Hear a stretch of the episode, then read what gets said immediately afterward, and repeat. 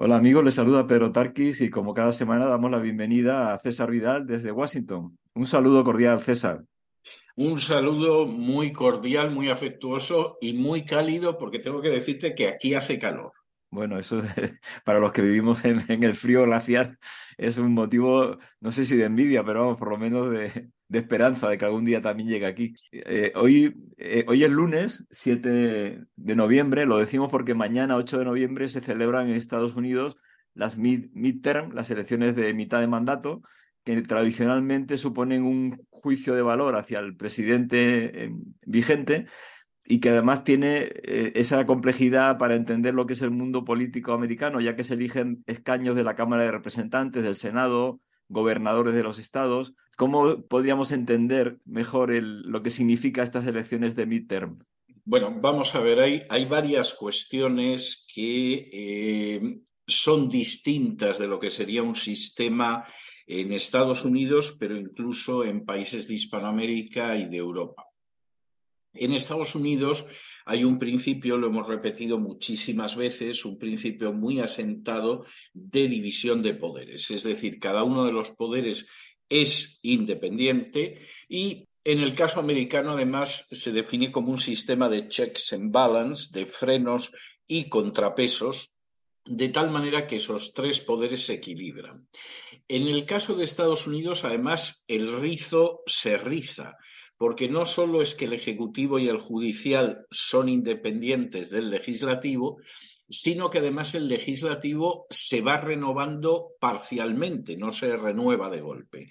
No es como en el caso de España, donde tú en o el caso de Gran Bretaña, donde tú en un momento determinado eliges al legislativo y de ese legislativo surge el ejecutivo formado por la mayoría parlamentaria.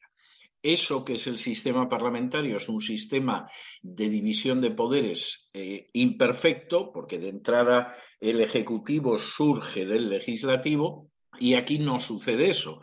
Aquí, por un lado, va ese ejecutivo que se elige directamente en la persona del presidente y al mismo tiempo está el legislativo que, para que esté separado del ejecutivo, eh, por ejemplo, eh, los miembros del gobierno, los miembros del Ejecutivo, no pueden formar parte del legislativo. Exactamente todo lo contrario en España, ¿no? En España o en Gran Bretaña o en, o en países de sistema parlamentario. Y además eh, se van produciendo esas elecciones en las cuales coincide la elección de, de los candidatos al Senado, que son mandatos de seis años, la elección de los candidatos al Congreso, que son mandatos de dos años nada más, es un mandato bastante corto, por lo menos corto, y la elección de algunos gobernadores. Es decir, aquí hay una idea de que efectivamente se va produciendo la renovación de la separación de poderes eh, mediante los procesos electorales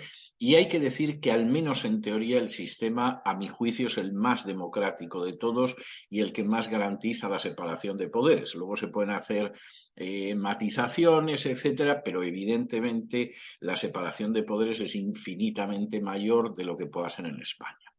¿Por qué son importantes las elecciones de midterm? Bueno, pues porque las elecciones de midterm coinciden, como su propio nombre indica, con la mitad del mandato del presidente. Y dentro del papel de control que tiene, de control yo diría que más bien de equilibrio, de freno y contrapeso, que tiene el legislativo con el ejecutivo, también existe al revés. Lo que sucede es que, claro, en unas elecciones de midterm, el presidente se va a encontrar con que va a poder seguir con banderas desplegadas al viento lo que está haciendo, o por el contrario, con que se lo van a poner bastante difícil porque en esa renovación de una parte de las dos cámaras, pues resulta que van a votar al otro partido. Y esto se produce en no pocas ocasiones y suele ser una muestra de sensatez del pueblo americano. Es decir, eh, señor presidente, usted lo está haciendo de maravilla y entonces vamos a votar a su gente, o señor presidente, lo que está usted haciendo es discutible y entonces vamos a votar a gente del otro partido y equilibramos esto. ¿Por qué estas elecciones eh, son muy importantes? Bueno, son muy importantes por dos razones. Una, que de alguna manera coincide con otras elecciones de midterm, otra que es muy específico de estas elecciones de midterm. Eh, ¿Cuál es la que coincide? Hombre, pues evidentemente la que coincide es que aquí la gente va a decidir si le sigue dando rienda suelta a Biden o si por el contrario no, pero eso se produce en una circunstancia muy especial que es el empate en el Senado y el hecho de que en el Congreso hay una mayoría del Partido Demócrata, del partido de Biden, pero es una mayoría bastante pequeña. En España, con esa mayoría vas que vuelas, ¿eh? con una mayoría de uno irías que vas que vuelas, pero en el Congreso, en Estados Unidos, eso no es tan seguro, porque la gente se siente sobre todo obligada hacia sus electores y no tanto hacia su partido. No es que tenga que haber una contradicción frontal entre ambas cosas, pero evidentemente hay votaciones en que no estás seguro de que el congresista de la circunscripción X de Ohio o de la circunscripción X de Maryland vaya a votar en la dirección que tú quieres porque sea de tu partido, porque a lo mejor choca con los intereses de sus electores. Entonces, primera circunstancia que puede más o menos coincidir con otras épocas, pero que es significativa, es que aquí puede haber un cambio de la mayoría en el legislativo con relativa facilidad. Segunda circunstancia que sí que es muy importante y es que en estos momentos la agenda Biden es una agenda que fundamentalmente es la agenda globalista y que él ha definido, en una de esas ocasiones en que está lúcido, que no es muy a menudo, él ha definido como una lucha por el alma de la nación. Es decir, aquí no estamos buscando la nueva frontera de la que hablaba Kennedy o la nueva sociedad de la que hablaba Johnson, que también eran demócratas, sino que aquí estamos hablando de una batalla por el alma de la nación. Mal asunto cuando un político te dice que está luchando por el alma de la nación, porque es que eso suena fáustico, por no decir diabólico. ¿Y en qué se concreta esa búsqueda de la nueva alma de la nación? Bueno, en primer lugar se concreta en los objetivos de la agenda globalista y aquí evidentemente pues eso implica la imposición de la ideología de género, intentar eh, de alguna manera invalidar la última sentencia del Tribunal Supremo que devolvía a los estados la competencia para legislar sobre el aborto, es decir, a ver cómo conseguimos que los estados, esa competencia que se les quitó ilegal e inconstitucionalmente hace décadas y que se les ha devuelto ahora, a ver cómo conseguimos impedir que la puedan ejercer y implica también pues apuntarse a otros dogmas como pueda ser el calentamiento global, como pueda ser eh, la expansión del consumo de drogas. Este es un elemento que no veo muy reflejado en medios europeos, pero que aquí existe mucha preocupación porque efectivamente hay planes y entre los que apoyan esos planes se encuentra George Soros, que es el primer donante del Partido Demócrata, en el sentido de facilitar el consumo de drogas. Y, eh, de hecho, el propio Biden decidió indultar a una serie de personas que estaban en prisión en relación con las drogas y le faltó tiempo a The Economist, que es eh, casi casi el boletín parroquial de la Bolsa de Londres, de la City londinense, para decir que Biden se estaba quedando corto y que también tenía que tolerar el consumo de cocaína y el tráfico de cocaína y despenalizarlo y que tenía que ir en esa dirección. Y eso lo decía The Economist eh, a pocos días de distancia de Petro diciendo que había también que legalizar la cocaína en Colombia. Es decir, aquí hay un plan de la agenda globalista muy claro y el que no lo vea es porque no sabe atar los cabos, porque los cabos son claros. Y junto con toda esa visión, también una visión de una inmigración descontrolada que, hombre, la gente que a lo mejor viva muy al norte y viva en Vermont, pues no les importará mucho, pero la gente que vive en Texas están verdaderamente que, que muerden.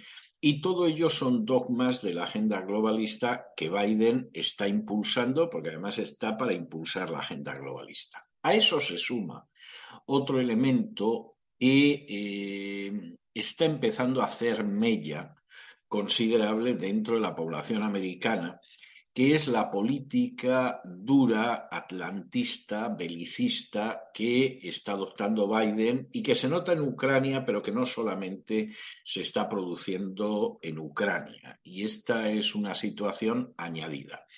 Hace muy pocas semanas se marchó del Partido Demócrata una antigua congresista por Hawái que se llamaba Tulsi Gabbard. Yo le dediqué un editorial porque me pareció muy, muy interesante. Tulsi Gabbard posiblemente era una de las voces más inteligentes y más sensatas dentro del Partido Demócrata. Yo no voy a olvidar nunca la noche en que en las primarias del Partido Demócrata Tulsi Gabbard trituró totalmente a Kamala Harris. De hecho, Kamala Harris iba muy bien en las encuestas hasta esa noche en que Tulsi Gabbard verdaderamente la hizo migas y eh, a partir de ese momento Kamala Harris se cayó de la nominación y luego la repescó Biden para vicepresidenta, pero realmente fue una persona a la que hizo trizas Tulsi Gabbard. Tulsi Gabbard se ha marchado y se ha marchado diciendo que el Partido Demócrata es, y cito literalmente, una cábala elitista de belicistas que además eh, quiere perseguir a la gente que cree en Dios, que está a favor de la vida, de la familia, etcétera, etcétera. Habrá gente a la que no le guste esta descripción, pero es que de verdad que eso es, por desgracia, es a lo que ha quedado reducido el Partido Demócrata, que yo lo he conocido en mejores tiempos. Es decir, lo manda una pequeña camarilla de gente que es extremadamente belicosa y belicista. La palabra que utilizaba Tulsi Gabbard en inglés era warmonger, que es pues efectivamente la persona que necesita estarse metiendo en guerras, en conflictos bélicos continuamente. Y claro, el, insisto, no es el único, pero el más patente es el de Ucrania, pero claro, es que la bromita de Ucrania a los contribuyentes de este país ya nos ha costado varias decenas de miles de millones de dólares. Zelensky no para de pedir dinero, ha tenido algún roce con Biden en el que Biden le dijo, oiga, que le hemos dado a usted mucho y usted que no nos ha dado ni la gracia siquiera, y Zelensky se apresuró a salir y a decir que les daba las gracias, pero que quería más.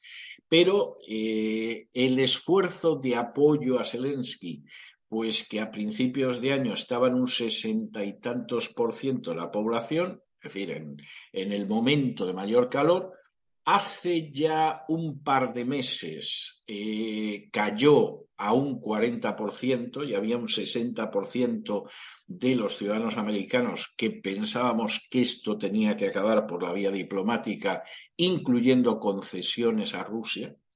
Eso era hace dos meses. En estos momentos, la gente que apoya seguir metida en el avispero ucraniano, pues está en torno al 30%, 30 y poco por ciento.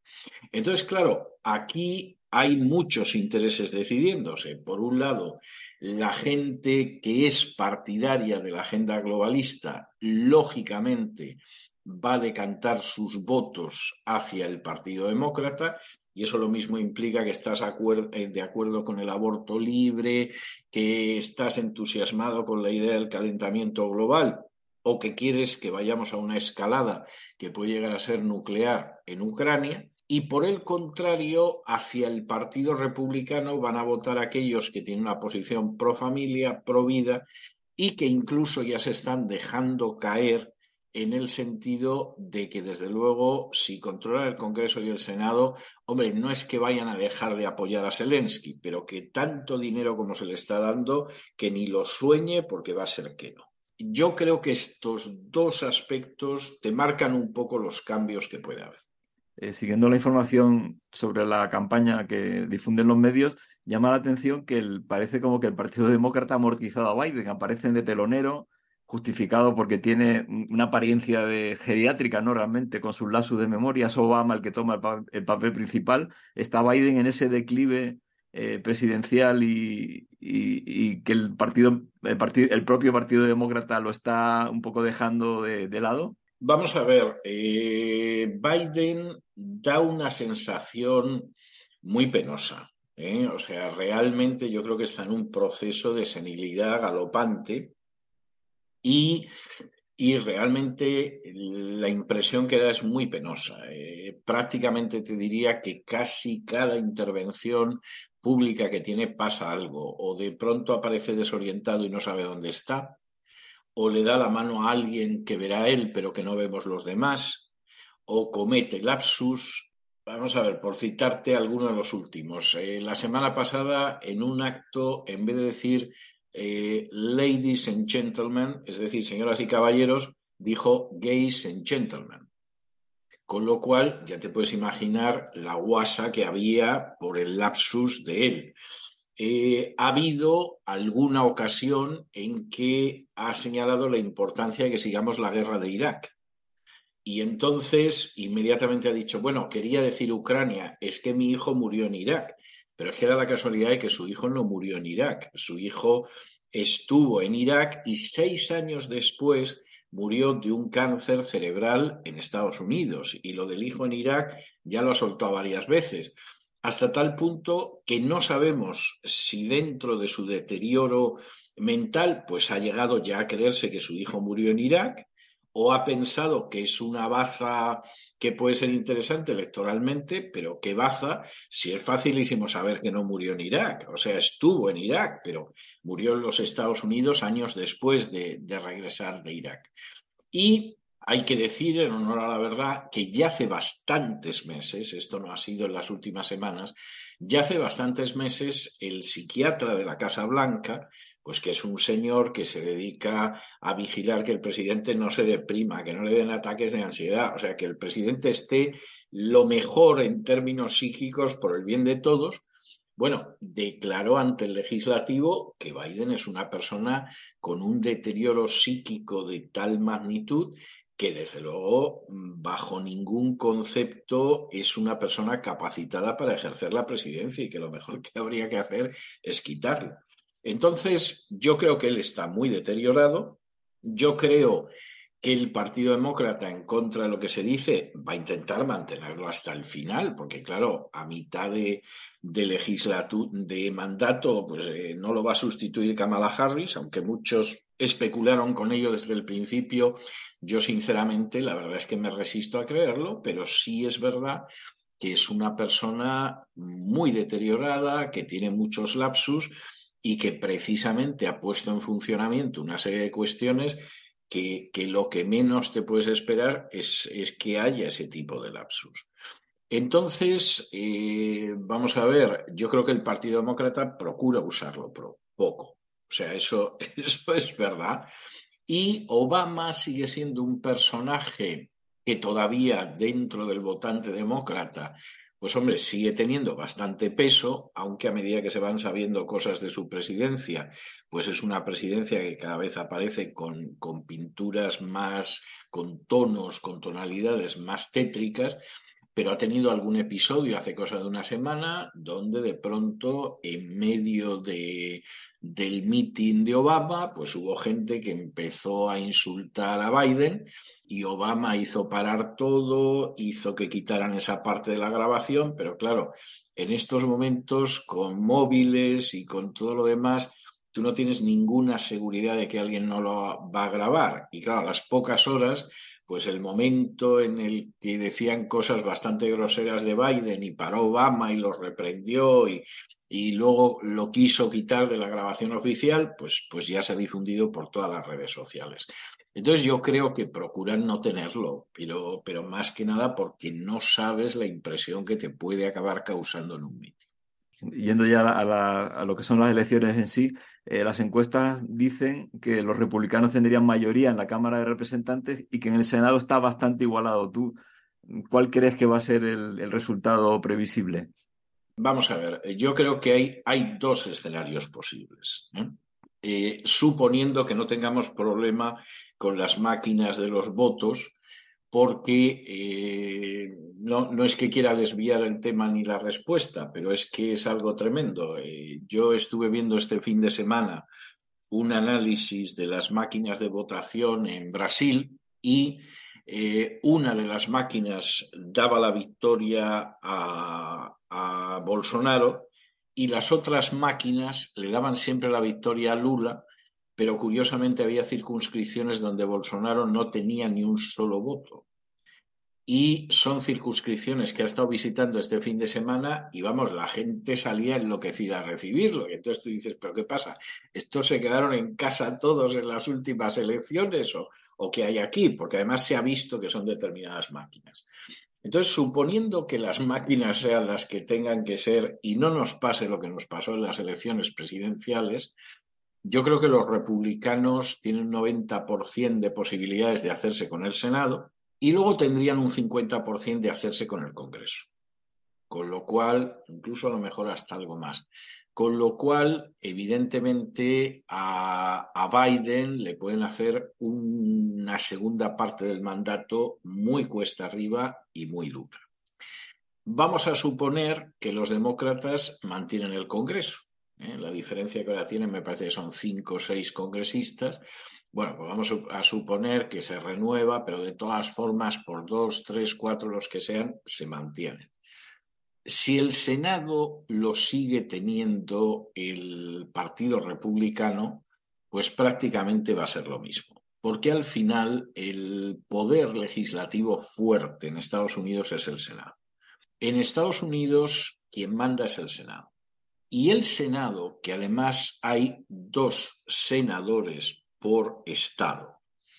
Es un auténtico Senado. Es decir, eso es una Cámara de gente poderosísima, que son un centenar de poderosísimos sujetos. Hay senadores que más que otros, pero todos tienen un poder tremendo que efectivamente te pueden frenar al presidente en un momento determinado y te pueden frenar al Congreso y que además todos los estados están representados por igual.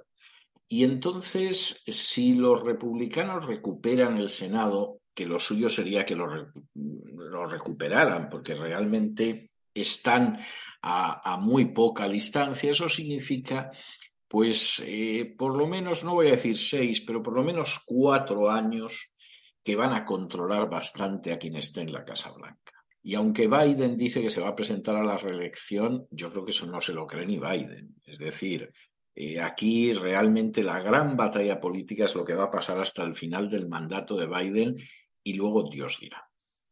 Algo que se comenta poco, claro, por la importancia del, Congreso, del Senado, es que también se eligen gobernadores de los diferentes estados, que cada estado es como un país entero. Actualmente hay 20 republicanos, 16 demócratas, pero claro, los gobernadores aunque haya leyes que son estatales, ellos sí que pueden matizarlas e incluso aplicar otras leyes que son más, más propias de su estado.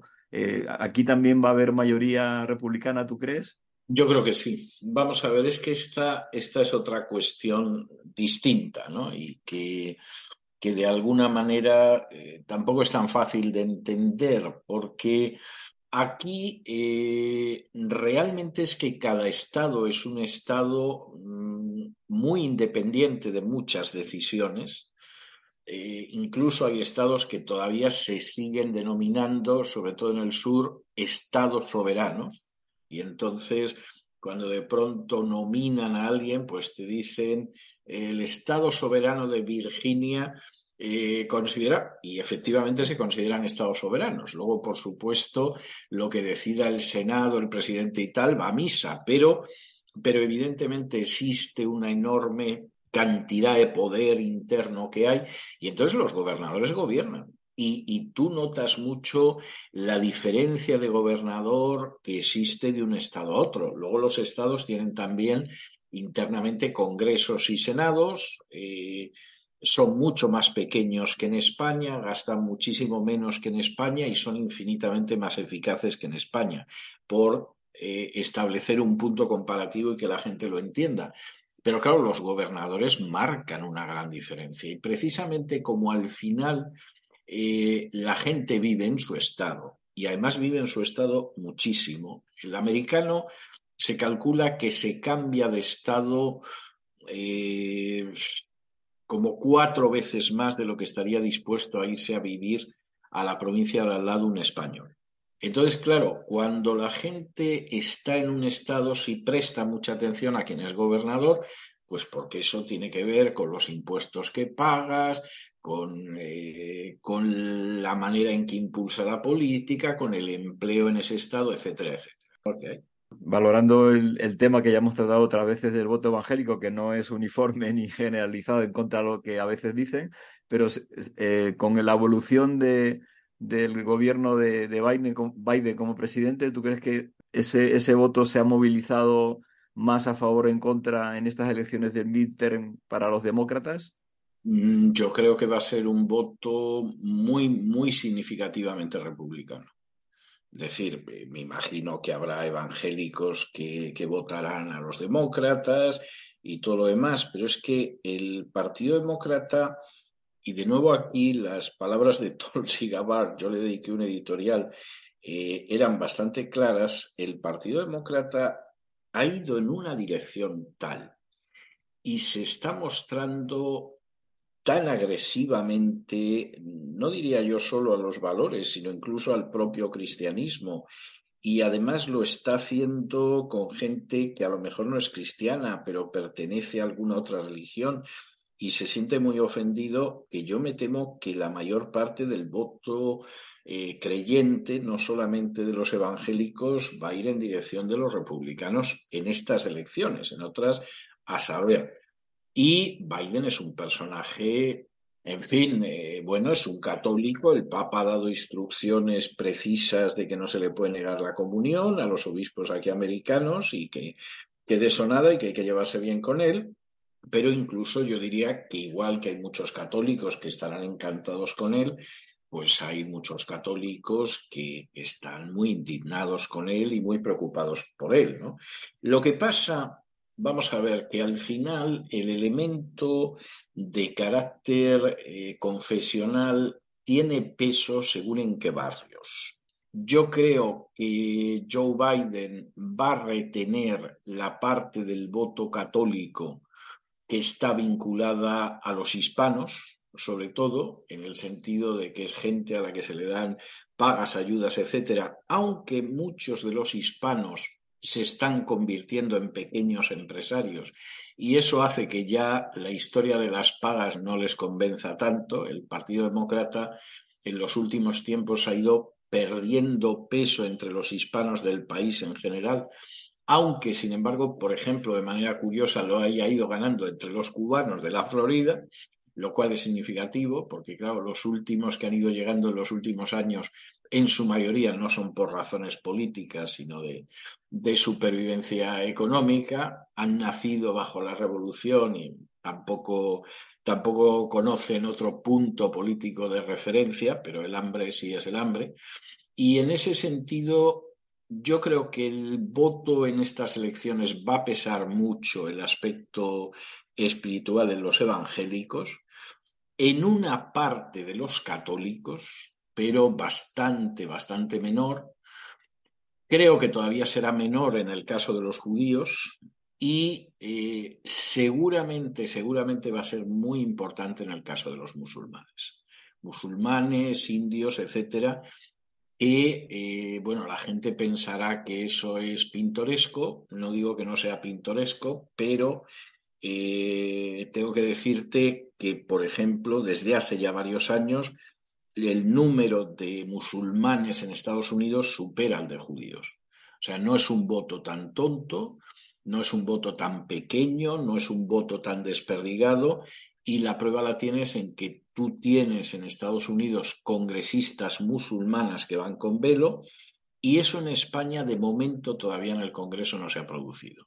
En entidades políticas regionales o locales sí, te encuentras alguna, pero en el Congreso no. Y sin embargo en Estados Unidos ya es la cosa más común. Pues muchísimas gracias por analizar toda esta actualidad. Cuando lo oigan nuestros oyentes, pues ya posiblemente se haya celebrado las elecciones, pero yo creo que no pierde en absoluto interés todo este análisis que has hecho. Y ya, como siempre, para finalizar, no sé si quieres rematar, decir alguna cosa más que bueno, conveniente. Que Biden nos ha dicho que, vamos, que lo mismo tenemos que esperar varios días para el resultado, lo cual ya te puedes imaginar que le ha disparado las alarmas a más de uno, porque siendo unas elecciones locales, no ves por qué hay que esperar tantos días para el resultado. Es decir, no, no hay tanto votante y además son circunscripciones, salvo el Senado, son circunscripciones limitadas. Se supone que las del Congreso, pues habría que saberlas enseguida. Pero bueno, ya nos ha dicho Joe eso y vamos a ver lo que pasa.